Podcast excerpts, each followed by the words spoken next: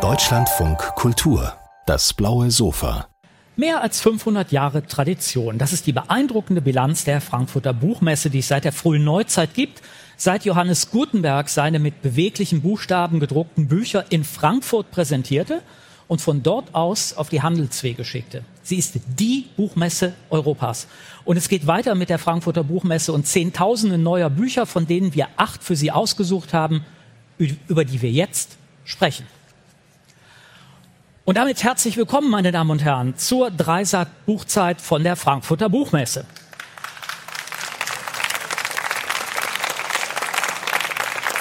Diesmal haben wir eine Sache ein bisschen anders gemacht als sonst, denn wir haben uns ein Thema ausgesucht, besser gesagt, wir haben uns ein Genre ausgesucht, das in sich sehr vielfältig ist, viele Formen hat.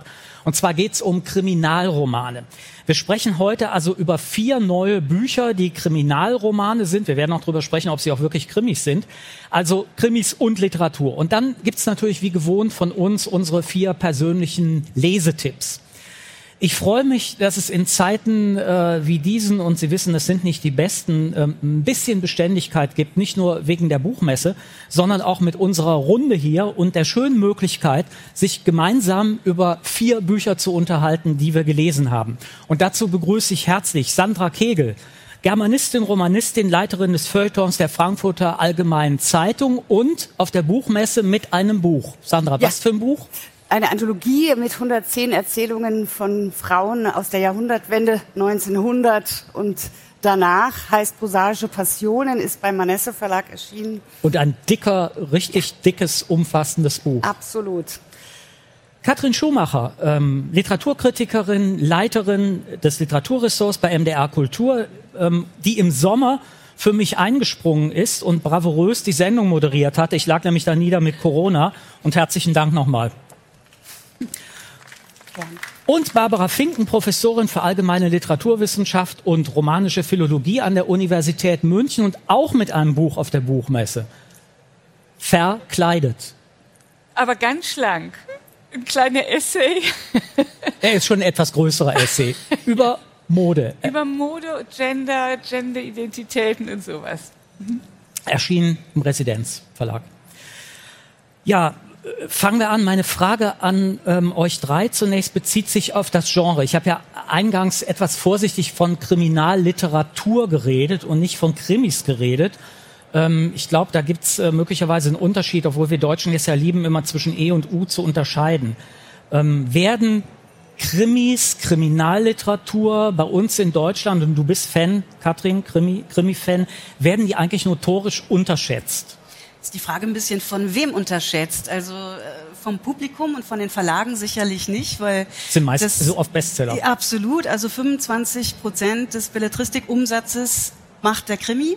Und wenn man im, in Deutschland vom Schreiben leben möchte, dann schreibt man tunlichst Krimis. Und ich fast wie im Fernsehen.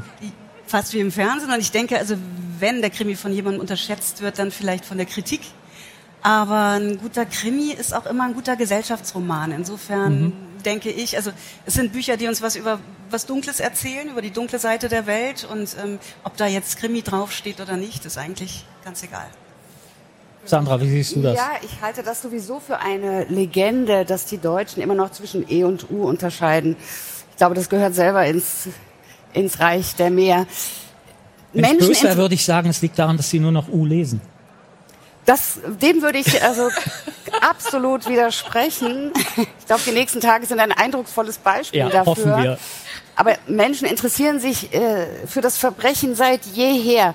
Ich glaube, das fängt schon in der Bibel an äh, mit der Geschichte von Kain und Schöpfung? Abel. Man kann auch sagen, äh, Ödipus ist eine Kriminal Geschichte. Ähm, und nur weil Nele Neuhaus mit ihren Taunus-Krimis verlässlich auf den Bestsellerlisten steht, heißt das nicht, dass das Genre sich in der Unterhaltung erschöpft. Ich glaube, der, der Kriminalroman hat sich selbst auf gewisse Weise entfesselt. Ja, er hat selbst sich mit Komplexität angereichert, mhm. was wir auch an den Büchern, über die wir heute sprechen, sehr gut sehen können. Ich meine, wir alle kennen Umberto Eco, der Name der Rose. Also das war nun also ein Weltbestseller, der also exemplarisch vorgeführt hat, wozu das Genre Kriminalroman in der Lage ist. Barbara, wie hältst du es mit Kriminalliteratur? Äh, ich lese die selten, muss ich leider zugeben, aber ich, ich halte auch die Differenz zwischen E und U nicht mehr so unbedingt äh, angesagt. Und äh, wie gesagt, ein guter Krimi ist ein guter Gesellschaftsroman. Und wenn man sich zum Beispiel das 19. Jahrhundert anguckt, aus dem Roman Feuilleton wird dann plötzlich, das war ja ein Roman für, ein U-Roman, ja, also ein Unterhaltungsroman, ich meine, Balzac, Zola, alle Leute haben das geschrieben. Flaubert nun gerade nicht, aber ich meine, also insofern sollte man die Differenz vielleicht mal ein bisschen relativieren. Ich bin ja gespannt, wie wir das äh, im Laufe unseres Gesprächs, das Genre dann etwas näher definieren. Ähm, unser erster Autor ist zwar in Russland in der Nähe von St. Petersburg geboren, lebt aber seit seiner Jugend in Kiew. Er schreibt aus, auf Russisch, ist aber in Russland selber verboten denn er gehört schon lange zu den bekanntesten und geschätztesten Autoren der Ukraine und ist gerade im Moment Präsident des ukrainischen PEN.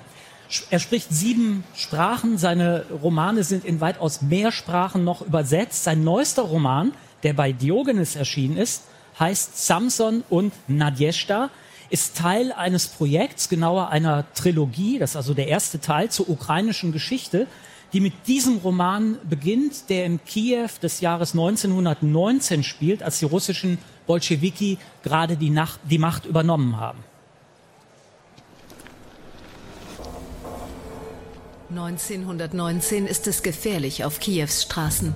Samson ist mit seinem Vater am späten Abend unterwegs. Das Geräusch des Säbels, der auf den Kopf seines Vaters krachte, betäubte Samson. Plündernde Kosaken töten Samsons Vater. Ihm selbst schlagen sie ein Ohr ab.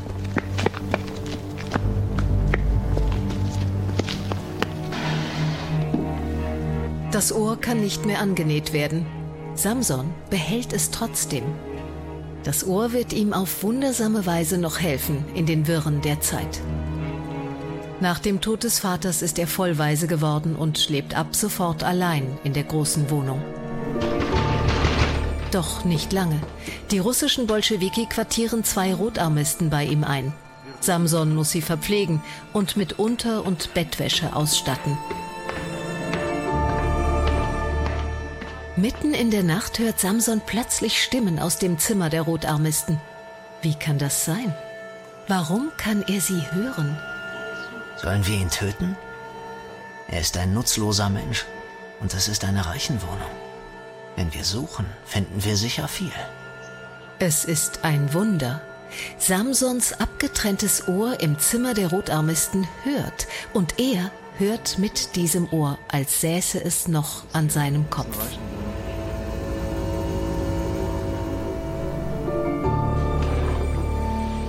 Die offensichtlich diebischen Rotarmisten konfiszieren viele Einrichtungsgegenstände aus Samsons Wohnung. Auch den geliebten Schreibtisch seines Vaters.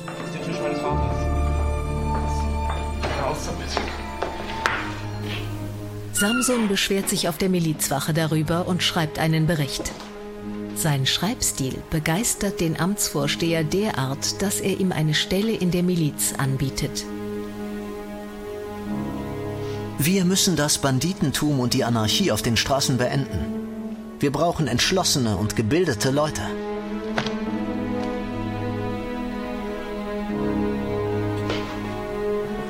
Der frisch gebackene Kommissar entdeckt im Gepäck der Rotarmisten jede Menge Diebesgut aus Silber.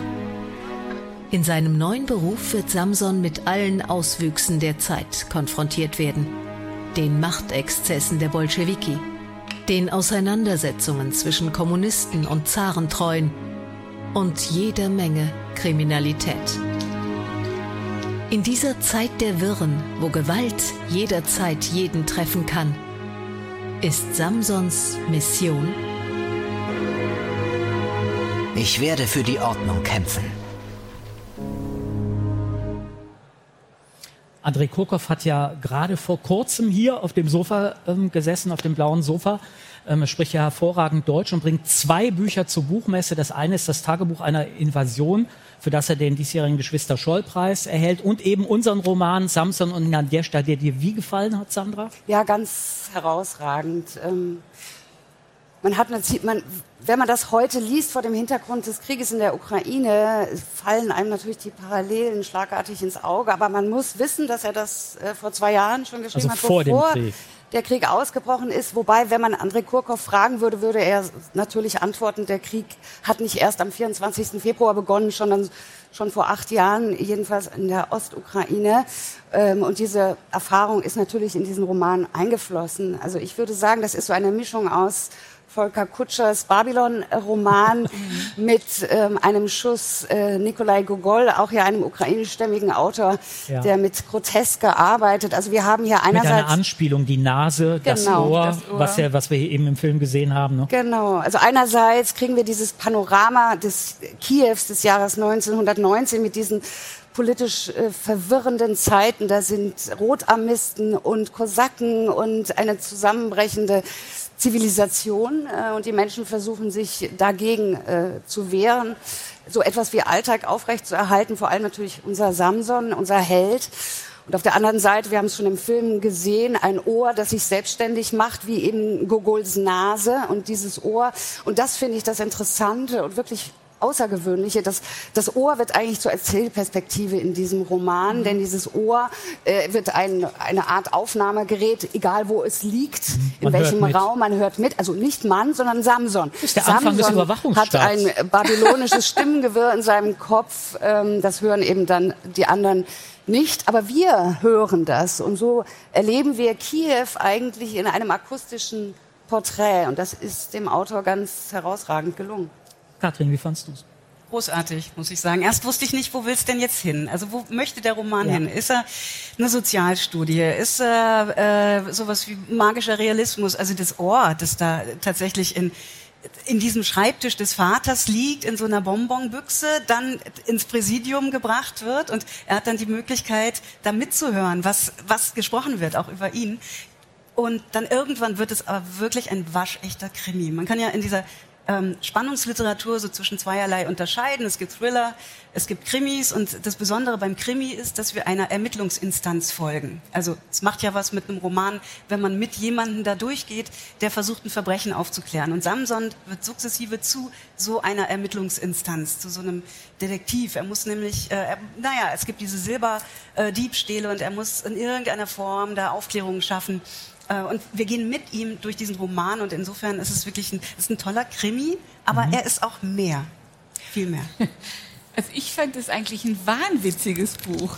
Und zwar zum einen deswegen, weil eigentlich ein ideologischer Krieg oder ein ideologischer Krieg eigentlich als ein, als eine Farce, zuerst als ein Bürgerkrieg, dann als eine Plünderung, äh, dann als eine Farce, als es in den Krimi übergeht. Und ich fand die surrealen Elemente und ich würde sogar fast sagen heiteren Elemente unheimlich gelungen, weil eine wirklich br- brutal blutige Situation äh, wird dann eigentlich in Wortwitz aufgelöst, nämlich ein kranker, ein tuberkulosekranker Mann sucht einen Os femoris und glaubt dem Wortwitz eines Chirurgen, ja, dass nämlich silberne Knochen nicht brechen. Und ich finde diese, diese Überleitung ins surreal, heitere, Unwirkliche, auch noch mit, mit Augenzwinkern an Maigret als großen belgischen äh, Krimi-Autor. Ja, also wie soll ich das sagen? Diese Erlösung der Literatur von des Wortwitzes, der Rhetorik, die erlöst von der blutigen ähm, Realität. Das ist auch schon mit Gogol so, ja, die Nase, also das Ohr, das, das fand ich erlöst oder vielleicht für einen Moment nur davon ein, uns eine Pause verschafft. Ich das hab- fand ich interessant. Ich habe dazu eine eine Frage an euch. Also das Buch steckt ja, wenn man es wörtlich nimmt, voller Gewalt. Das fängt mit dem allerersten Satz ab, Ja. an, wo jemandem der Schädel gespalten und das Ohr ab, äh, dann abgeschla abgeschlagen wird. Trotzdem ist mein Eindruck gewesen, dass die, dass der Held selber seltsam emotionslos ist. Also ähm, er verdrückt zwar manchmal eine Träne, aber das ist so, das ist so nebenbei und das ist so ein bisschen, als ob die ganzen Emotionen von ihm, von ihm abperlen. Ich weiß nicht, ist euch das ähnlich Ja, gegangen beim Lesen? Nicht? Ging mir nicht so. Es ist ja auch eine Liebesgeschichte. Also durch diese Liebesgeschichte, ich meine, Nadjeshta heißt Hoffnung, ist russisch äh, für Hoffnung. Durch diese Liebesgeschichte wird ja die ganze Zeit der Zukunft mitgeschrieben. Also die, die beiden kommen nicht so ganz zueinander. Erstmal, man weiß dann am Ende nicht, wie es weitergeht. Das ist ja auch als Serie geplant, das ist der erste Teil. Ähm, aber diese Nadjeshta, die ihm zugeführt wird von der Vermieterswitwe wiederum als Untermieterin, mit der er sich so langsam annähert, ich finde, das ist eine ganz zarte, hoffnungsvolle Geschichte, die da mitläuft. Finde ich überhaupt nicht emotionslos. Dem würde ich aber widersprechen. Ich finde gerade die Nadjescha ist eigentlich die schwächste Figur. Also dass sie äh, sozusagen im Titel vorkommt, ist, glaube ich, dem Seriengedanken geschuldet, aber sie spielt eigentlich nicht die Rolle in der Erzählung, die ihr demnach gebührt. Äh, man denkt natürlich an Samson und Delilah. Von daher mhm. wird ihre Rolle wahrscheinlich noch ein, ein Sie steht Bösen. ja. Sie wird irgendjemandem die Haare abschneiden. Ob das dann Samson ist, werden wir sehen. sie aber steht ja für, für den Glauben an das Gute, für den besseren, freundlichen naja, Menschen. Aber sie, ja, ja, sie steht ja, ja, ja. aber auch für das verbohrte Glauben, ja. den, verbohrten Glauben an, an den Kommunismus naja, und den neuen Menschen. Ist bei ihr, naja, Doch, schon. Das ist sie schon sehr hart. Ja, als, als aber sagen wir mal so, das ist natürlich auch der einzige Diskurs. Ich würde sagen, der Samson ist ja von Kopf bis Fuß Skeptiker. Ja. ja? man kann auch sagen, er ist traumatisiert. Das weiß man nicht genau. Das würde für die Emotionslosigkeit sprechen, dadurch, dass, Vater, dass der Vater vor seinen Augen umgebracht wird und ihm das Ohr abgehauen wird. Ähm, aber ich würde sagen, wir haben eigentlich erst eine skeptische Sicht, die ins Literarische geht und die äh, kommunistisch positive Sicht, die als einzige aus dem Bürgerkrieg, aus dem Chaos, aus, de, aus der Skepsis der Geschichte gegenüber versucht, eine Perspektive, also Pappmaché-artig, ja, aber eine Perspektive zu entwickeln. Und ich finde, dieses Aufeinandertreffen der beiden löst sich aber letzten Endes in der Heiterkeit der Literatur, also in diesem silbernen Knochen, der nicht bricht, in der Hoffnung dann, auf den Witz. Dann müssen wir sagen, ich glaube, wir fanden es alle vier gut. Und wir ja. haben über so viel nicht geredet, über Überwachung und äh, vieles andere.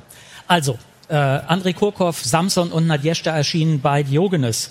Und da Katrin ja schon erklärtermaßen Krimi-Fan ist, bleibt sie ähm, mit ihrem persönlichen Tipp beim Genre Kriminalroman. Und in dem Buch, äh, das sie empfiehlt, geht es um drei Männer, die spurlos auf einer Nordatlantik-Fähre verschwinden und um zwei Frauen, die dann ihre verschollenen Freunde suchen. Genau, da wird es einen Film geben, aber ich erzähle Ihnen, die hier sitzen, einfach mal, worum es geht. Es gibt diese Nordlandfähre, die fährt von Dänemark auf die Färöers nach Island und zurück. Das ist die Versorgungsfähre. Die gibt es tatsächlich. Hier ist sie aber ein bisschen anders gestaltet. Bei Simone Buchholz und Sterblich sind nur die anderen. Ähm, es gibt da eine Fähre und ähm, seltsamerweise sieht die Crew unglaublich wunderbar aus. Es gibt einen Captain, der irgendeine seltsame Schuld mit sich trägt. Es gibt einen nikotinsüchtigen Möwenmann und einen melancholischen Bordmusiker. Außerdem gibt es da diese schönen, dreckigen Meeresgöttinnen, die irgendwie das Sagen haben. Also wenn man dort eincheckt auf der Fähre, ist nicht gesagt, ob man wieder runterkommt von Bord. Also ein Schiff, auf dem das Ganze spielt. Und ich finde, ein Schiff ist ein herrlicher Ort, um Literatur darauf spielen zu lassen, weil es zum einen so ein abgeschlossener Kosmos ist. Da können die Energien, die alkoholischen, die erotischen, die kriminellen Energien irgendwie rotieren. Andererseits ist so ein Schiff ständig in Bewegung, kommt am Hafen an, gibt es kleine Invasionen und so weiter. Simone Buchholz, vielleicht kennen Sie sie, zweimal deutscher Krimipreis. Die ist also mit diesem Buch, mit diesem Roman den Schritt aus dem Krimi gegangen und sie hat, ja, Wörter und Wellen geschaffen, aus denen man ungerne, sehr ungerne wieder auftaucht. Vielen Dank. Ja, schon der Titel unseres zweiten Romans, der im Residenzverlag erschienen ist, über den wir sprechen wollen, ist, ist für mich ein echter, echter Knaller. Ähm, und zugleich ein Zitat, nämlich Zitat von einem Sex Pistols Song aus dem Jahre 1979. Wer hat Bambi getötet? Who killed Bambi? singen sie da. Geschrieben von der finnland-schwedischen Autorin Monika Fagerholm, die bereits mehrere preisgekrönte Romane geschrieben hat. Barbara, was müssen wir über die Autorin noch wissen? Monika Fagerholm. Also wir wissen ja nicht so wahnsinnig viel über sie. Äh, sie war auch 15 Jahre lang fast aus der deutschen Szene verschwunden. Sie ist aber in Skandinavien eigentlich ein Star, hat den Preis ja, hat den Preis des Nordischen Rates äh, gewonnen. Für dieses Buch Für hier. dieses Buch hier, genau, wer hat Bambi getötet. Und den gab es auch noch, hat uns gerade der Residenzverlag erzählt, äh, diesen, diesen glücklichen Zufall, dass äh, Antje Strubel, die ja die Blaue Frau geschrieben hat, diesen Roman übersetzen wollte. Und das war natürlich ein unheimlich glücklicher Zufall. Es ist eine Themaähnlichkeit. Es geht beides mal um eine Vergewaltigung in der Blauen Frau und auch bei Monika Fagerholm. Und ich würde sagen, das ist äh, ein reifes, das reif, ein ausgereiftes äh, Werk, das wir da vor uns haben. Ich freue mich eigentlich, dass es den Preis des Nordischen Rates gewonnen hat. Vielleicht äh, eine Info noch, äh, das, das wird gleich vielleicht eine Rolle spielen. Äh, sie hat Psychologie studiert. Mhm. Und ich glaube, das fließt auch in den, in den Roman ein. Also wer hat Bambi getötet und darum geht's.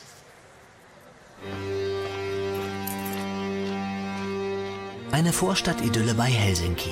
Ein Villenviertel. Wer hier lebt, hat es geschafft. Gusten Grippe geht im Haus seines Freundes Nathan ein und aus. Er ist hier wie zu Hause.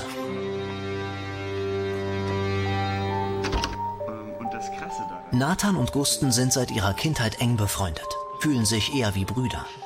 Unzertrennliche Teenager, die gemeinsam eine unbeschwerte Jugend erleben. Oft spielten sie das Spiel Die Austauschbaren. Darum herum spannen sie ihre Fantasien. Der eine war abwechselnd der andere. Nathans Mutter Anneliese behandelt Gusten wie ihren eigenen Sohn. Zumal Gustens Mutter Opernsängerin und häufig auf Tournee ist.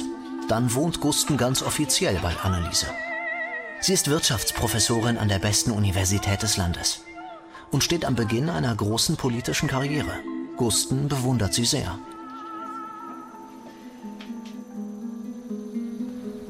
Eines Tages taucht Sascha im Freundeskreis auf. Sie kommt aus schwierigen Verhältnissen, lebt wegen kleinerer Delikte in einer sozialpädagogischen Einrichtung.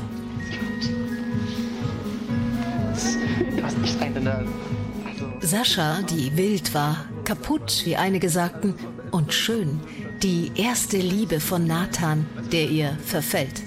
Bald sind beide ein Paar, verliebt, verrückt, und schrecklich fest zusammen. Als das Mädchen Nathan verlässt, ist er tief und unendlich gekränkt. Niemand ahnt, wie sehr. Arglos lässt sich Gusten von ihm dazu überreden, Sascha zu einer Party in die Villa einzuladen. Viel Alkohol ist im Spiel. Außer Gusten und Nathan sind noch zwei Freunde dabei. Nathan zieht sie in seine Rachepläne mit hinein. Alle vier Jungen werden Sascha in dieser Nacht wie im Rausch vergewaltigen. Immer und immer wieder.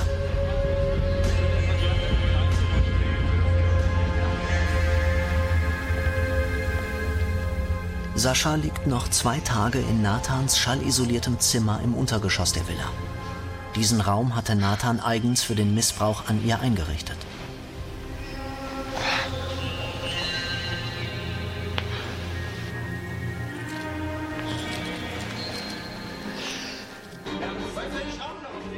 Gusten kann sein Verbrechen nicht verkraften. Als einziger der Clique plagt ihn sein Gewissen. Später wird er zur Polizei gehen und alles gestehen. Alles kracht zusammen, geht kaputt. Für immer. Aus der einstigen engen Freundschaft wird Hass. Und Nathans Mutter, die Karrierefrau mit der makellosen Vita, der Skandal wird auch ihre Zukunft für immer ruinieren. Gusten wird das Haus von Anneliese und Nathan nie wieder betreten. Die Täter kommen mit harmlosen Jugendstrafen davon. Nur Gusten muss für einige Zeit zur Therapie in die Psychiatrie. Doch ihre Geschichte ist damit noch nicht zu Ende erzählt. Ich vermute mal, dass wir da eine ganze halbe Stunde drüber reden könnten, Barbara. Ja, das ist wirklich ein unheimlicher Roman in ganz vieler Hinsicht. Und ich, ich denke, die Geschichte, wenn man das jetzt mal kriminalistisch macht, oder ich habe die Geschichte eigentlich nicht so gelesen, als wer hat die Vergewaltigung begangen, das ist klar, wer hat sie vertuscht, das ist nicht so klar. Aber eigentlich, wer ist eigentlich das Opfer dieser, wer sind eigentlich die Opfer dieser Geschichte? Natürlich offensichtlich das vergewaltigte Mädchen, die sich denn ja, die ja eine Überdosis denn später stirbt, also die daran wirklich zugrunde geht. Aber es gibt noch ein anderes Opfer und das ist eigentlich die Schwester dieser, also die Schwester in einem symbolischen Sinne. Das ist nämlich die Anneliese. Es, ich glaube, der Roman ist über. Müssen wir nochmal sagen, wer Anneliese, ist? Anneliese ist die Mutter, Mutter, des Vergewaltigers. Die Frau, die wie das Mädchen, wie die, wie die Vergewaltigte, wie heißt sie noch? Sascha. Sascha. Die Sascha aus demselben Kinderheim kommt. Die, die nicht also in diese, unten, aus von unten, die nicht in die Villengegend gehört, nicht in die Familie der Villengegend gehört. Also eine weibliche Aufsteigerin, die dann auch noch den ganzen ne neoliberalen Scheiß äh, als Rechtfertigung dieses, dieses neoliberalen Patriarchats, also dieses reichen Patriarchats erzählt und die gleichzeitig auch eine Sex, ähm, äh, Dienstleisterin ist, wenn man so will, für diesen Vater. Und ich glaube, das ist, der Prozess wird hier einem, ne einem Patriarchat gemacht, das de facto eine aufsteigende Frau, also beide aus dem Kinderheim, die die kaputt macht und der Sohn zerstört im Prinzip in der, in dem, in der Sascha, zerstört der im Prinzip seine Mutter und zwar nicht nur tatsächlich, sondern auch symbolisch, weil der Sohn ähm, wird dann ja auch vom Patriarchat, auch von seinem Vater gedeckt und korrumpiert, wird das ganze Rechtssystem wird korrumpiert, die Mutter des Mädchens wird ausbezahlt und so, also auch bestochen. Also das ist ein ganz unheimlicher Roman über die, über die patriarchale Bourgeoisie, über weibliche Aufsteigerfiguren, die eigentlich nicht dahin gehören. Alle aus diesen Familien machen sich über sie lustig. Ja, ihr Mann sagt schlechtes Blut. Ähm, ihre, ihre Freundin sagt banal und primitiv. Und sie wird auch wirklich am Ende mit dieser Sascha zerstört, die sie auch noch zerstört. Also ich finde, es ist ein ganz schrecklicher Roman über, ähm, über das Patriarchat, würde ich sagen, ja. Also ich würde sagen, es ist ein Roman über Klasse. Es ist ein Klassenroman des ja. 21. Jahrhunderts, ganz dezidiert. Also wir hatten vorhin gesprochen über einen historischen Kriminalroman, mhm. jetzt über einen Klassenroman. Das Verbrechen steht im Zentrum, aber wir wissen relativ bald sozusagen, wer die Täter sind. Auffällig ist, dass das Opfer, Sascha, was du eben schon erwähntest, auf ganz unheimliche Weise nicht vorkommt. Ja, also das ist, das ist fast sozusagen in die Literatur eingeschrieben, dass das Drama der Opfer, das auch hier, und das ist von der Autorin sicherlich bewusst so gehalten worden, auch hier spielt das Opfer im Vergleich zu den schillernden Tätern nur eine marginale Rolle. Auch wenn sie selbst und eigentlich läuft sie auf den Satz raus, eine Vergewaltigung ist eine Vergewaltigung, auch wenn alle anderen so tun, als sei das nicht so, als könnte man es runterspielen. Als und das Opfer selbst hat es runtergespielt. Das Opfer wollte ja. nicht, dass dieser Fall vor Gericht kommt. Also das, selbst das Opfer ja, weil, wollte weil diese Geld unerhörte dafür, Tat. Nur weil sie Geld dafür kriegt. Nein, nicht, weil sie nee, so, solche nein, Angst hat. Die Scham. Ja, die, und weil es, ich glaube wirklich, das ist so ein hartes feministisches ja, ja. Buch, weil es de facto keinen Weg daraus gibt. Aus dieser Solidarität der Männer unter sich die gleichzeitig betroffen werden von der, dass die Mutter zur Schlampe erklärt wird. Er sagt, das ist die Schlampe meines Lebens. Ja, das sagt er. Und das ist ja, und seine Mutter wird ja auch wie eine Schlampe behandelt. Aber er identifiziert ah. sich mit dem Vater, der die Mutter zur Schlampe macht, mit dem ganzen Willenviertel, dass die Mutter Richtig, letzten Endes als Erfolg, aber trotzdem als Schlampe behandelt. Katrin. Ja, und zumal, also das, das, was ihr schon sagt, also das Obszöne, das, was tatsächlich nicht auf der Szene ist, ist die Stimme des Opfers. Ja, Sascha bekommt keine Stimme. Sie hat nicht die Möglichkeit, MeToo zu sagen, sondern ja. ist einfach äh, quasi, also der heiße Kern des Romans ist etwas, um dass dieser Fluss, sie erzählt in einem wunderbaren Fluss übrigens, also ein Bewusstseinsstrom fast, um das dieser Bewusstfluss äh, kreist, oder man kann fast sagen, es ist so ein Lagerfeuer, um das die Perspektiven tanzen. Ähm, aber das Opfer hat keine Möglichkeit, sich, sich darin in irgendeiner, Wort, äh, in irgendeiner Art äh, zu Wort zu melden. Ich, ich bin dir dankbar, dass du das ansprichst, weil wir haben ja überhaupt noch nicht über den Stil gesprochen, haben wir jetzt möglicherweise auch keine Zeit mehr zu. Aber es ist ja relativ klar von Anfang an, was passieren wird. Und sie beschreibt ja das, was passiert ist und was passieren wird, immer wieder in Rückgriffen und Vorgriffen, kontinuierlich eigentlich den ganzen Roman weiter. Also bei jedem anderen hätte ich gesagt, Vorsicht mit diesem Verfahren. Das kann langweilen und nach hinten, äh, hinten losgehen. Das ist bei ihr, fand ich, überhaupt nicht erzeugt der Fall. Erzeugt eine totale das ist Spannung. Grandios, es erzeugt ganz viel Spannung und ist finde ich, auf eine tolle Art und unkonventionelle Art und Weise erzählt, mal abgesehen vom Thema Inhalt. Und wollen wir noch und die Übersetzerin großartig übersetzt, ganz genau. Von Antje Ravik-Strubel muss man noch mal erwähnen. Ja. Ja. Und dieses dieses harte Thema mit dieser verspielten Sprache, die in Kreiseln geht, die zitiert Popliteratur, Musik, was diese Sprache alles mit sich trägt, das steht in einem spannungsreichen Widerspruch. Äh, davon lebt ganz hauptsächlich diese Erzählung. Ähm, das ist definitiv ein Krimi, ne? Ich würde sagen, es nein. ist ein Milieu, also es, nein, es ist ein Klassenroman ja, und eine Milieustudie, eine Milieustudie. Kriminalliteratur. Ja. Und damit natürlich mehr als nur ein Krimi. Ich finde, das ist ein Prozess. Wir haben ja kein E und U ein mehr. Prozess, Genau. einer Klasse Wir haben nicht mehr Who. Done It, sondern nur noch How Is It Done. Genau, How's it done? Wer hat Bambi getötet? Monika Fagerholm erschien im Residenzverlag und damit kommen wir, wenn das Pfeifen aufhört, zum zweiten Buchtipp von Sandra Kegel, ähm, zu dem ich nicht viel sagen muss, außer dass es eines der Bücher der gerade gekürten französischen Nobelpreisträgerin äh, Annie Ernaux ist, ähm, die dieses Buch 13 Tage nach dem Tod ihrer Mutter angefangen hat zu schreiben. Genau. Ich dachte, der Nobelpreis, der an Annie Ernaux verliehen wurde, ist nochmal Anlass genug, auch an dieser Stelle ihr literarisches Oeuvre zu empfehlen. Auch das wird später in einem Film aufgezeichnet sein, aber ich erzähle es Ihnen nochmal an dieser Stelle so. Annie Ernaux, eine Feministin der ersten Stunde, die in einem Werk, glaube in mehr als 40 Jahren, exzeptionelle autofiktionale Literatur geschaffen hat. Die Bücher der heute 82-jährigen Autorin sind erstaunlicherweise alle relativ kurz. Ich glaube, es gibt kaum eines, das äh, mehr als 100 Seiten umfasst und gleichzeitig, und das ist das Erstaunliche von äh, sagenhaft existenzieller Wucht. Sie ist sich selbst gegenüber schonungslos und auch ihrer Herkunft.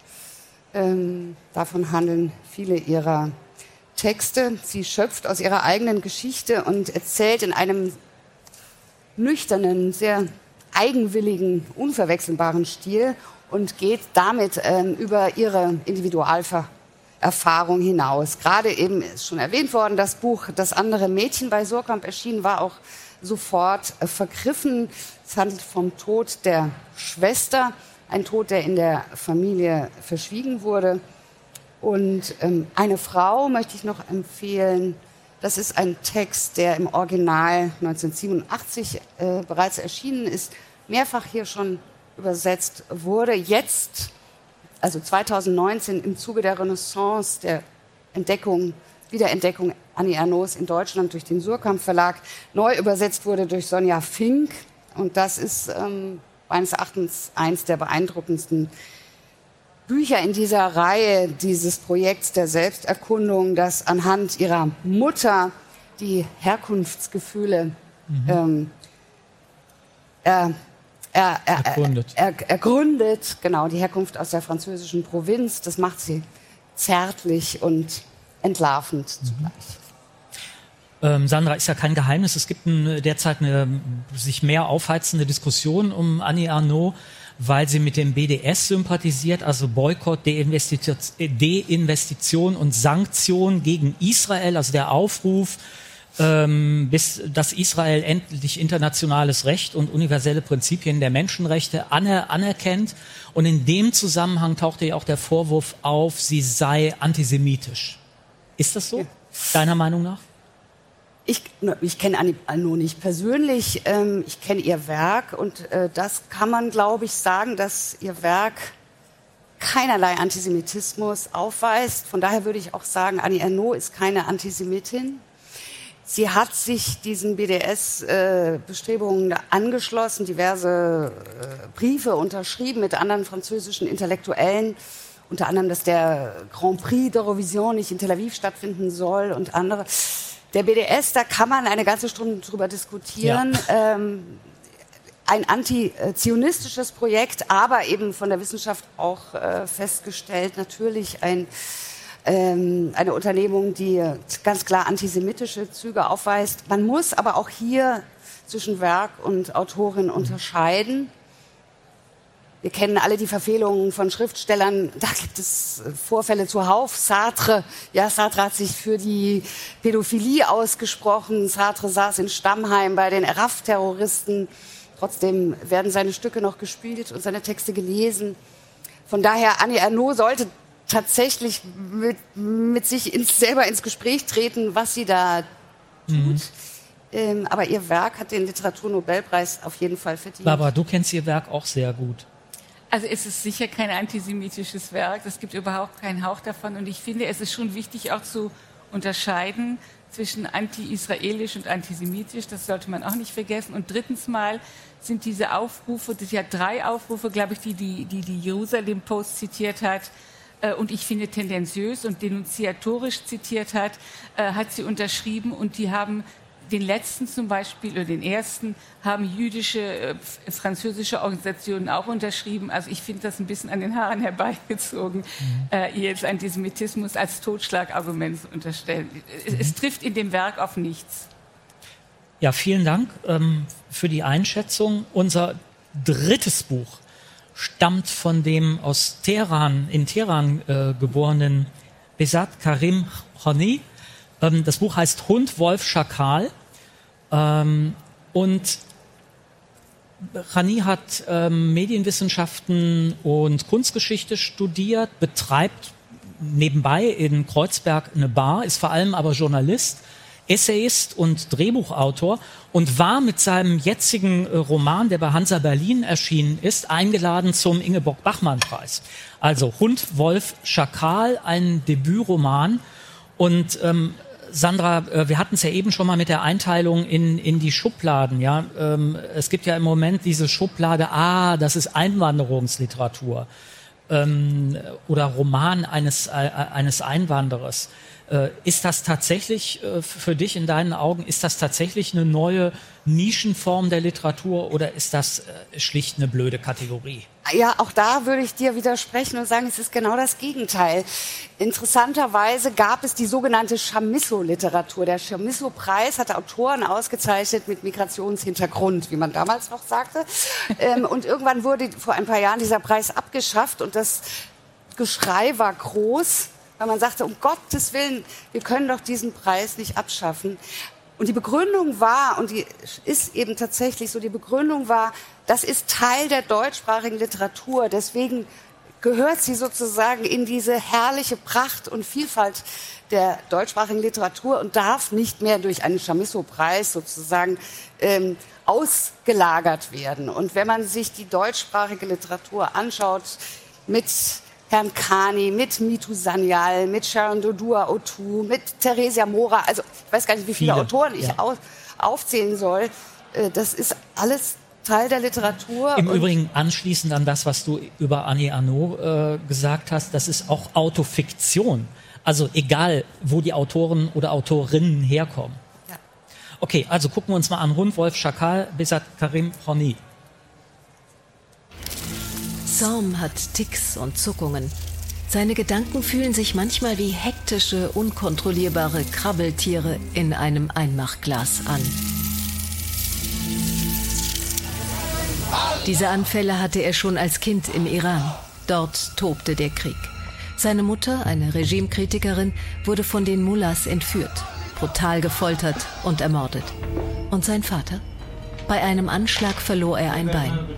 Sam, sein Vater Jamshid und sein kleiner Bruder Nima flüchteten nach Deutschland. Die traumatisierte Familie fand in Berlin-Neukölln eine neue Heimat. Doch sein Vater ist mit diesem Land nie wirklich warm geworden. Er versteht die Deutschen einfach nicht. Sie leben ärmlich, von Stütze und von Jamshids winzigem Gehalt. Das langt nicht, um den Jungen coole Markenklamotten zu kaufen. Drei Streifen Adidas, zwei Streifen Caritas. Der Weg der Jungen ist vorgezeichnet. Schon in der Schulzeit schließt sich Sam einer kriminellen libanesischen Jungensgang an. Hier bekommt er, woran es sonst fehlt. Macht, Geld, Respekt. Das Abzocken von Losern gehört bald zu seinem Alltag. Bei den arabischen Jugendlichen kommt er damit an. Er gehört dazu. Bewaffnet, zunächst mit Messern, später mit echten Knarren. Sie alle schnappten in derselben Kloake nach Luft. Hier lebten sie. Hinter Mauern errichtet nach dem großen Krieg. An einem Tiefpunkt der Architektur, als man nur gebaut hatte, um sich zu schützen vor der Kälte, dem Regen, dem anderen. Und wo man nicht hätte bleiben wollen, hätte man je wollen gelernt. Sein kleiner Bruder Niman soll es besser haben. Saum versucht ihn mit allen Mitteln zu beschützen. Er ist Aufpasser und übernimmt immer mehr die Vaterrolle. Der Vater hingegen entfernt sich immer weiter von seinen Kindern. Er fühlt sich in Deutschland fremd und unwohl. Als Taxifahrer verdient Jamshid den Lebensunterhalt für die Familie. Wenig, aber ehrlich. Mit Befremden und Apathie schaut er dabei zu, wie seine Söhne immer weiter ins kleinkriminellen Milieu abgleiten. Auch aus dem begabten jungen Niman wird schließlich ein Krimineller. Dealen wird Nimans Spezialität. Sein Bruder Sam, im Iran ein empfindsames Kind, wird immer skrupelloser. Was Sam auch hatte, waren vier Zwei-Fingerringe an beiden Händen. Dann schleuderte er die Fäuste, hart genug, um ihm die Nase zu spalten.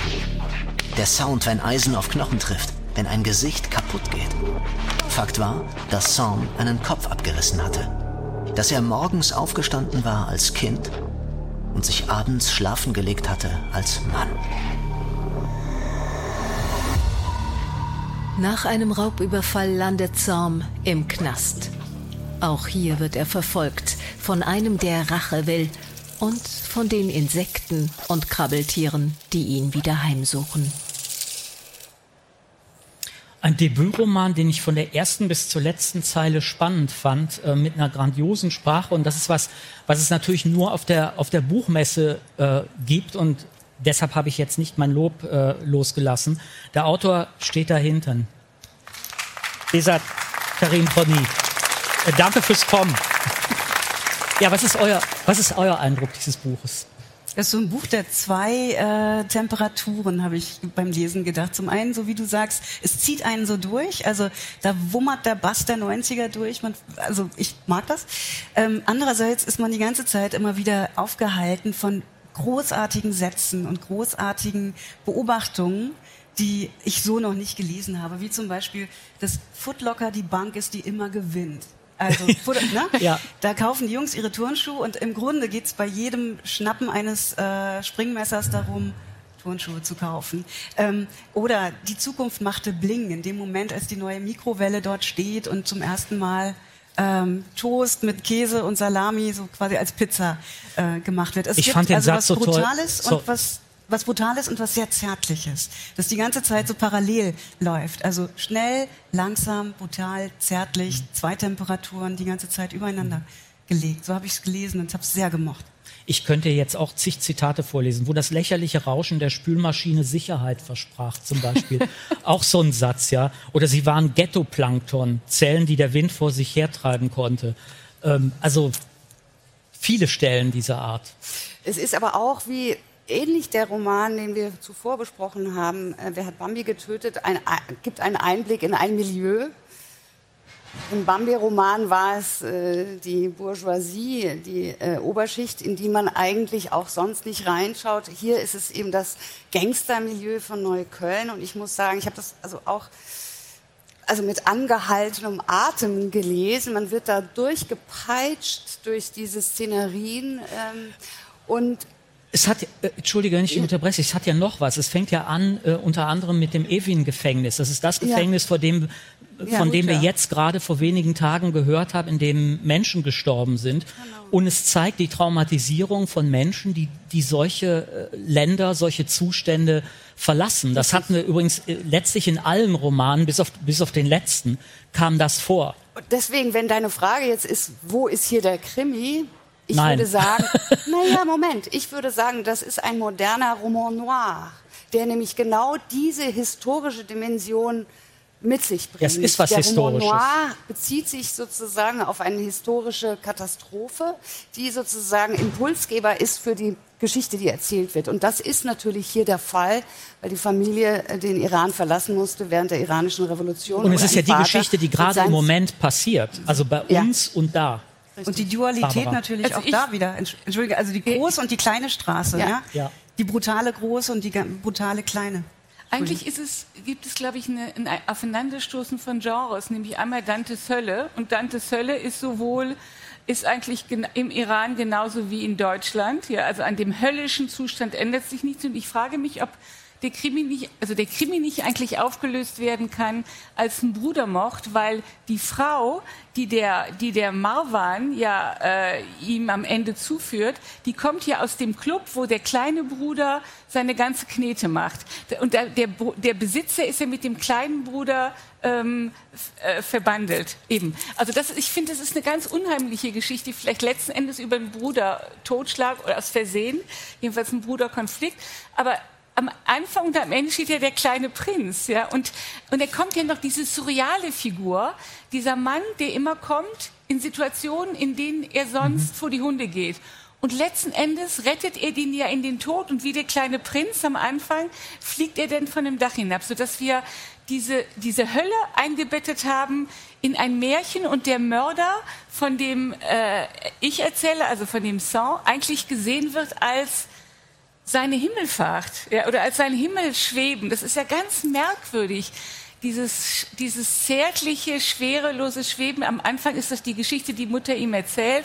Am Ende wird er dieser kleine Prinz mit den Insekten. Ja, das ist eine ganz und das Ganze gepaart mit, ähm, ich, ich fand zum Beispiel einer grandiosen Passage über deutsche Schrebergärten. Ja. Also und, die, und die deutsche Bourgeoisie, also die Bremer, ne, also die Berliner da, bei dem Italiener, der angesagt ist, der, dieser Iran, der Vater als iranischer Koch brüllend witzig. Ja, also da sind Milieustudien drin, die haben sich wirklich gewaschen. Das stimmt. Interessant ist auch, wie über das Buch gesprochen wurde. Es wurden ja zwei Sachen festgestellt. Zum einen ist kommen kaum Frauen vor. Wenn, dann sind sie tot oder äh, in dienender Funktion. Das finde ich interessant als Einwurf gegen, gegen den Roman, weil das natürlich ein Milieu ist, in dem Frauen aber nicht. Wieso? Aber das die, hatten wir bei Aber die Geliebte, die Geliebte von dem, von dem Kleinen, von der Kleine ist ja ein Oma Femme. Ja, aber. also, der ist ja viel mit Frauen am Band. Ja, aber Mel? wie sozusagen Frauen hier verdinglicht werden, ich glaube nur, man muss das in dieser Weise mimetisch abbilden, weil das eben Teil dieser Realität ist. Das Zweite, und das finde ich interessant. Wie ich geht man nicht, in so einer ganz, ja? Ich muss dir widersprechen. Ich finde nicht, dass der Roman über die Verdinglichung von Frauen ist. Der ist über ein bestimmtes Milieu, in dem Frauen nur ja. als verdinglich, aber in der Bourgeoisie nicht. Da verdinglicht die Frau eher ihn. Sie will von ihm hm. die Exotik, von ihm den Sex, von ihm das, das Abenteuer. Ja, das ist schöner, also das schöner Gegensatz. Das Zweite ist aber, wie geht man in so einem Roman um mit der Affirmation von Gewalt? Ja, wir kennen das alle sozusagen aus der Mafia-Literatur, die so weit führt, dass es Pizzerien gibt, die nach Mafiapaten benannt werden. Diese Verharmlosung von Kriminalität unterläuft dieser Roman. Aber also, was ich sagen will, er, er läuft nicht Gefahr, sich dem Eben. sozusagen zu ergeben, sondern er büxt aus vor der Affirmation, nicht nur indem er ja. also wirkliche Brutalität mehr, zeigt, also Brutalität, die, die sozusagen eine andere Brutalität. Ja, natürlich. Ne? Na klar. Also da ist dieser also bei Roman Kurkov viel subversiver. ja. Äh, ja, Kurkov hat die Leichtigkeit, die sozusagen es erträglich macht zu lesen und gleichzeitig hat man den Schrecken. Das erlaubt der, dieser Roman dem Leser nicht. Also er entlässt ihn nicht. Von daher Irre ich mich oder sagen wir eigentlich, das ist der Roman, der uns am besten gefällt bis jetzt? Bambi hat also, mir auch extrem okay. gut gefallen. Aber viermal, viermal Daumen hoch, oder? Auf ja. jeden Fall. Hund, Wolf, Schakal, besagt Karim Honey, ähm, erschienen bei Hansa Berlin.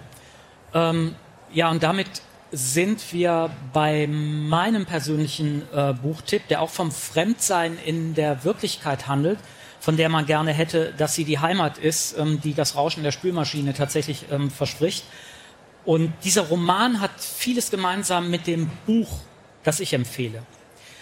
Und das Buch, das ich empfehle, heißt Fremd, ist von Michel Friedmann, den viele ja kennen als äh, Journalist, äh, Publizist, wie es immer so schön heißt, ähm, abgesehen davon, dass er promovierter Philosoph und promovierter Jurist ist. Und dieses Buch ist erstmal vom Stil her ein Buch, von dem man sagen könnte, auf den ersten Blick, das ist sowas wie ein Monolog im, im Schauspiel, auf dem, auf dem Theater. Ähm, im Theater. Oder es ist ein es ist ein Langgedicht. Es ist ein sehr persönliches Gedicht ähm, was von seinen Erfahrungen in der in der Kindheit als Jude ähm, äh, Erfahrungen mit Antisemitismus aber auch persönliche Erfahrungen mit mit Krankheit ähm, zu tun hat, ähm, an einigen Stellen wirklich sehr wortgewaltig ähm, teilweise geradezu verstörend. Sie werden, wenn Sie das Buch tatsächlich lesen, ähm, feststellen, dass Sie immer wieder an dieses Buch denken werden. Das läuft, das läuft mit Ihnen. Das gräbt sich irgendwie ein und kommt immer mal wieder zum, zum Vorschein. Und es ist kein autobiografisches Buch im Sinne von, da schreibt jetzt jemand über sich selber, sondern es ist ein Buch, in dem es um eine Erfahrung geht, die wir alle kennen als Menschen, nämlich eine Erfahrung des Fremdseins, ähm, äh, des, die nicht, das ist keine rein individuelle Erfahrung, das ist eine Erfahrung, äh, die, die auch was Gesellschaftliches hat, was, äh, was Politisches und die uns alle angeht. Also meine Buchempfehlung Fremd von Michel Friedmann. Und damit kommen wir zum letzten Bar äh, Buchtipp von Barbara, die sich selbst und Frankreich natürlich ähm, auch heute wieder frei äh, treu geblieben ist. Im Original ist der Roman 1864 erschienen von Balzac, Cousine Bette, die Rache einer Frau. Und ähm, das ist es genau, die fein und sorgfältig inszenierte Rache einer Frau, die zeigt, wie klug man Intrigen spinnen und erotisches Kapital einsetzen kann. Ja, also ich empfehle einen Klassiker, äh, neu übersetzt. Und deswegen dachte ich, ist es mein Moment, wieder mal Balzac zu lesen. Wer keine Vergangenheit hat, hat keine Zukunft. Und Balzac nimmt uns mit in das Paris äh, des letzten Jahrhunderts unter Louis Philippe, bereichert euch und zeigt Paris eigentlich im Lichte der Borgias. Also dieser Roman lässt wirklich keinen Wunsch unerfüllt. Es gibt Vergiftung, es gibt große Kurtisanen, es gibt unglaubliche Intrigen, es gibt ein Cliffhanger nach dem anderen. Bis zum Ende wird die Rache auch nicht entdeckt. Das ist natürlich der absolute Meisterschachzug. Also ich finde, das ist ein Roman zum Lesen, wenn Sie Zeit haben. Danke. Ähm, unser viertes Buch, und ich bin wirklich absolut gespannt, ähm, was ihr jetzt über den Roman sagen werdet, weil wir unterhalten uns ja vorher über alles Mögliche, aber wir unterhalten uns nicht über die Bücher. Das ist das Buch hier auf frischer Tat, erschienen bei Rowold, geschrieben von dem Norweger Johann Harstad. Und falls es bei Ihnen klingelt, richtig, das ist derjenige, der Max Mischer und die TED-Offensive geschrieben hat international äh, mit vielen Preisen ausgezeichnetes Buch, 1200 äh, Seiten ähm, und hat nebenbei ähm, designt auch die Umschläge seiner Bücher selber. Katrin, wir haben ja beschlossen, eine, ähm, eine Sendung zu machen mit, mit Krimis. Und es ist natürlich kein Wunder, dass wenn wir über Krimis sprechen, wir bei nordischen Autorinnen und Autoren landen, sogar diesmal zweimal. Ähm, was glaubst du, warum sind Kriminalromane im Norden entweder so beliebt oder so gut. So lieb oder so? So beliebt. beliebt. Nee, lieb, lieb, lieb sind sie selten. Diese blutigen Skandinavien-Krimis, die, wir, äh, die wir so lieben, vielleicht weil wir denken, da oben ist es so düster und dunkel, da, da gibt es einfach die besten Verbrechen. Ähm, ich glaube, es gibt sowas wie einen ähm, literaturgeschichtlichen Konnex. Und zwar, wenn man sich anschaut, was sind denn so die äh, oder wo, wo liegt der Grund dieser Skandinavien-Krimis? Dann kommt man ganz schnell zu diesem Autoren-Ehepaar Mai Schöwal und Per Wahlö. Die haben in den 60er, 70er Jahren so eine ganze Reihe ähm, geschrieben. Zehnteilige Reihe, glaube ich. Kommissar Beck wird immer noch verfilmt, ähm, immer wieder. Und die haben, glaube ich, einen Standard gesetzt. Äh, die haben nämlich, sie waren überzeugte Marxisten und die haben den Krimi mit ähm, einem Gesellschaftspanorama verknüpft und haben wirklich auf ganz hellsichtige Weise und äh, interessante, sprachlich interessante Weise, aber psychologisch interessante Weise so die schwedische Gesellschaft äh, aufgeräumt. Also haben geguckt, wo sind denn da die Neurosen? Ähm, und das hat den Krimi auf einen Standard gehoben, den wir, glaube ich, immer noch mhm. sehr gerne mögen und der so ein Standard auch geworden ist für vieles, was wir sagen, ist skandinavischer Krimi. Henning Mankel passt ja Absolut. auch in, in diese. Ja. In genau. Diese Wobei ich glaube, dieses Buch, das würden wir nicht in der Krimi-Ecke finden, vielleicht Nein. sogar nicht mal in der Belletristik-Ecke. Äh, da hast du recht. Aber darüber, deshalb bin ich ja so gespannt. Darüber reden wir jetzt und darum geht's äh, im Buch. Frode Brandeggens Avantgarde-Roman war ein totaler Flop am Buchmarkt, sodass er sich jetzt als Müllmann durchschlägt. Aber er arbeitet bereits an einer neuen, künstlerisch ebenso anspruchsvollen Art des Schreibens. Mikroromane. 15 kurze Krimis um den genialen Privatdetektiv Frisch. Sehr kurze Krimis, da Frisch die Gabe hat, immer direkt zur Stelle zu sein, wenn oder sogar noch bevor ein Verbrechen begangen wird und komplizierte Vorgeschichten damit wegfallen. Brandeggen fand falsche Fährten und viele Verdächtige ermüdend. Er dachte sich, dass der Leser nicht daran interessiert war, lange zu raten, was gerade geschah, weil er gewiss Besseres zu tun hatte. Du bist einfach zu gut frisch. Rucksack.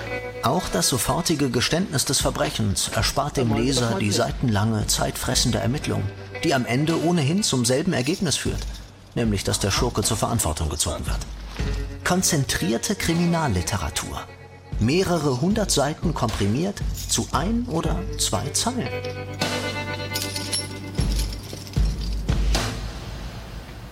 Trotz der Reduzierung gelingt es Brandeggen, der faszinierenden Persönlichkeit seines Helden gerecht zu werden.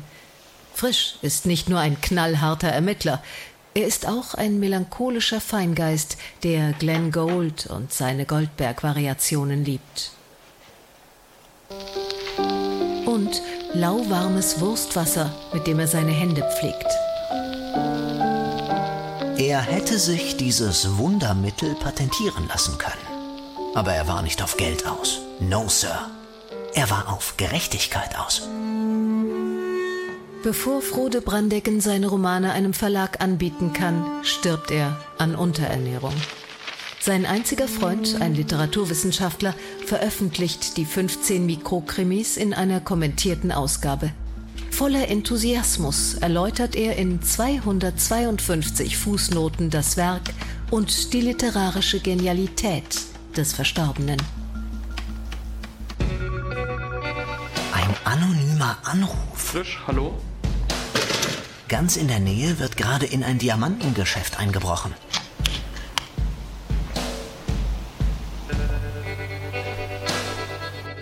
Hey du, stehen bleiben! Eigentlich. Bist du der Dieb? Frisch musste ihn gehen lassen. Es war ein herber Rückschlag, ganz eindeutig. Dieser Fall gestaltete sich schwieriger als zunächst gedacht. Es ist bemerkenswert, wie Brandeggen auf brillante Weise fast die ganze Spannung hält, ohne dass dies auf Kosten der Kürze geht. Der erste Verdächtige ist eine falsche Fährte und damit beginnt das Spiel von vorn. Hilfe!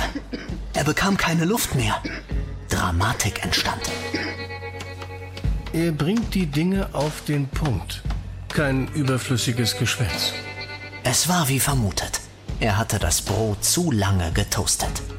Vermutlich soll dieses Detail dem Leser bei der Identifikation helfen. Wir haben alle schon einmal zu lange getoastet. Stehen bleiben! Bist du der Diamantendieb? Du bist einfach zu gut frisch.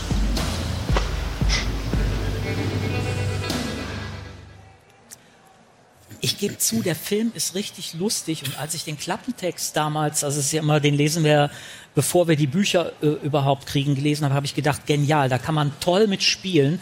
Jemand, der Literatur gemacht hat, dicke Romane geschrieben hat und jetzt sagt, nee, damit verdiene ich kein Geld, ich, ich schreibe einen Krimi. Und mir ist bei dem, beim Lesen dieses Buches was passiert, was mir nur ein, was mir eigentlich nur passiert, wenn ich wirklich eine richtig depressive Stimmung habe. Ich bin eingeschlafen. ich habe riesen Probleme mit diesem, mit diesem Buch gehabt. Und das Beste, was ich über dieses Buch, glaube ich, sagen kann, ist, wenn man es nochmal schreibt, sollte man sich an Nabokov und Pale Fire orientieren, weil im Grunde genommen macht er was, was Nabokov auch gemacht hat, nämlich einen dünnen, also einen, einen kurzen Haupttext und wahnsinnig viele äh, Anmerkungen, die zum Teil nicht lustig sind. Und ich fand es sehr ermüdend. Also wir haben ja gerade einen Roman von Jan Faktor gelesen, der hier auch für den Deutschen Buchpreis nominiert war, der also mit Buch, äh, mit, mit, mit Fußnoten arbeitet. Da wird quasi vorgeführt, wie großartig das, das kann Spiel super sein. mit Fußnoten ist. Ja. Das ist tatsächlich ermüdend. Ich würde dir recht geben, die Idee ist brillant, die Umsetzung ist missglückt, Aber man kann wunderbar anhand dieses Buches über Kriminalliteratur sprechen. Ja. Ja, weil wir Naja, hatten jetzt ganz ja. kurz, Ja. wir hatten den historischen Roman, wir hatten die Milieustudie, wir hatten den Klassenroman, das ist jetzt die Satire. Und die Satire, und deswegen Mhm. glaube ich, krankt es, bezieht sich auf den klassischen Krimi, den wir so alle nicht lesen wollen. Der Schiel ja, der in der ist das. Trias aufgeht, Rätsel, Ermittlung, Lösung. So. Keiner der Romane, über die wir heute gesprochen haben, folgt noch diesem Schema. Das ist klassisches Genre und darüber macht er sich hier lustig. In der Form, dass er 15 kurze Mini-Krimis erzählt, die so plemplem sind. Die so langweilig sind wie nur irgend Ja. möglich. Und dann eben Ja, das ist ja das Ziel. Das ist das Ziel. Genau, und die Komplexität wird sozusagen in die Fußnoten rübergeschiftet. Ja. Aber auch das, also Autorenfiktion, Herausgeberfiktion, alles sozusagen kommt hier vor. Aber auch das trägt letztlich nicht. Der Letz-, die letzte Fußnote, die 252. lautet bla bla bla. Und eine Fußnote Und- vorher sagt er schon, er freut sich auf eine Fußnote, wo er nur bla bla bla Schreiben schreibt. kann. Das ist dann die letzte. Ja, so what. Wobei der Autor schon sehr, sehr, sehr schlau ist. Also er weiß Ja. eine Menge über Krimis, er weiß eine Menge über Literaturtheorie. Total. Es ist teilweise wirklich sehr lustig. Ähm, aber ich Hast würde du laut sagen, ich habe laut du gelacht. hast laut gelacht? Ja, so, Okay. ja. Ich aber auch. Ich es laut war gelacht. tatsächlich, es war dann irgendwann, also diese, diese, dieser Reiz des Amüsements, der hat sich dann relativ schnell erschöpft ähm, und hing dann auch an so ein paar wirklich genialen Ideen, dass es eine Literaturströmung namens Banalismus gibt zum Beispiel oder er hat auch so eine Beweisführung, dass tatsächlich, er sagt ja immer, äh, das passt. Der Kommentar. Ich glaube, wir auch. Wir schließen noch nicht. Also ich fand Warte mal, unheimlich. das Warte mal, wir warten das das mal ab. Wir warten das mal ab. Und vergessen Sie das Lesen nicht. Du musst noch zu Ende reden. Das kommt noch in Chinesisch, Spanisch, Französisch.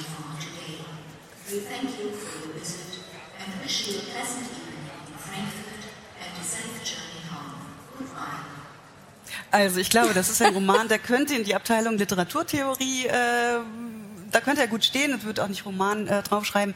Ähm, und es gibt so, ein ganz, so eine ganz schöne Anekdote von Kurt Tucholsky, der mal über einen Roman von Leo Perutz, dem Erfinder des äh, fantastischen Kriminalromans, sagte, wenn man dieses Werk auspressen würde, dann würde nichts Buntes rauskommen, sondern nur Schwarz-Weiß.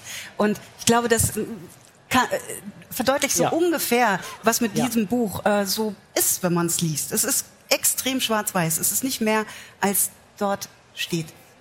Ja. Ja, und aber ich find- ja, würde ich auch sagen, aber ich fand es auch nochmal so interessant, die Fußnoten sind ja hier nochmal, eigentlich ist das ja eine Satire auf den ganzen Literaturmarkt und auf die ganze Art, wie Literaturwissenschaft über die Rezeption geschrieben, über die Rezeption von Büchern schreibt, ja.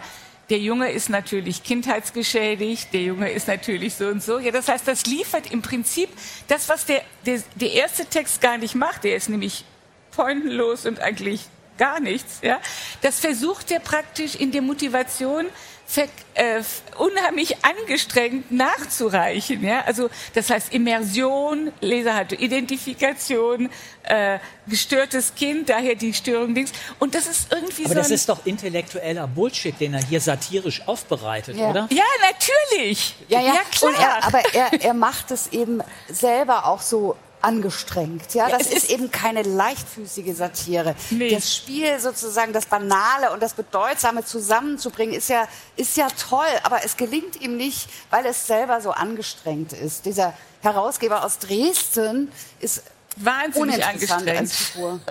Falsch, schlechter Herausgeber. Okay, Kathrin, ver verstehe ich das denn richtig, dass du es gut findest? Nein, um Gottes Willen. Okay. Es ist ein total ermüdendes Buch. Okay, dann war meine Schlafreaktion doch nicht völlig falsch. ja, ja.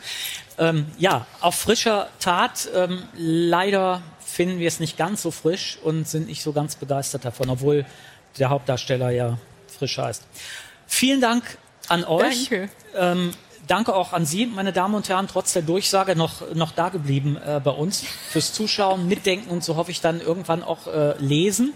Wir sind im Dezember wieder da mit der Weihnachtsausgabe der Buchzeit. In der Zwischenzeit finden Sie, wenn Sie wollen, weitere Buchtipps bei ZDF Kultur. Und ich bin mir nicht sicher, ob es stimmt, dass wir aufgrund der digitalen Kommunikationsgewohnheiten es mit immer weniger Menschen zu tun haben, die wirklich ganze Bücher lesen. Ähm, sicher bin ich mir, dass es extrem schade ist, falls es so sein sollte, äh, am meisten für die Betroffenen selbst. Und Sie kennen ja mein Credo. Lesen ist Leben mit Geschichten und diese Geschichten kommen aus Büchern. Und man beginnt dann mit diesen Geschichten zu leben und das macht das Leben lesenswerter. In diesem Sinne lesen Sie wohl.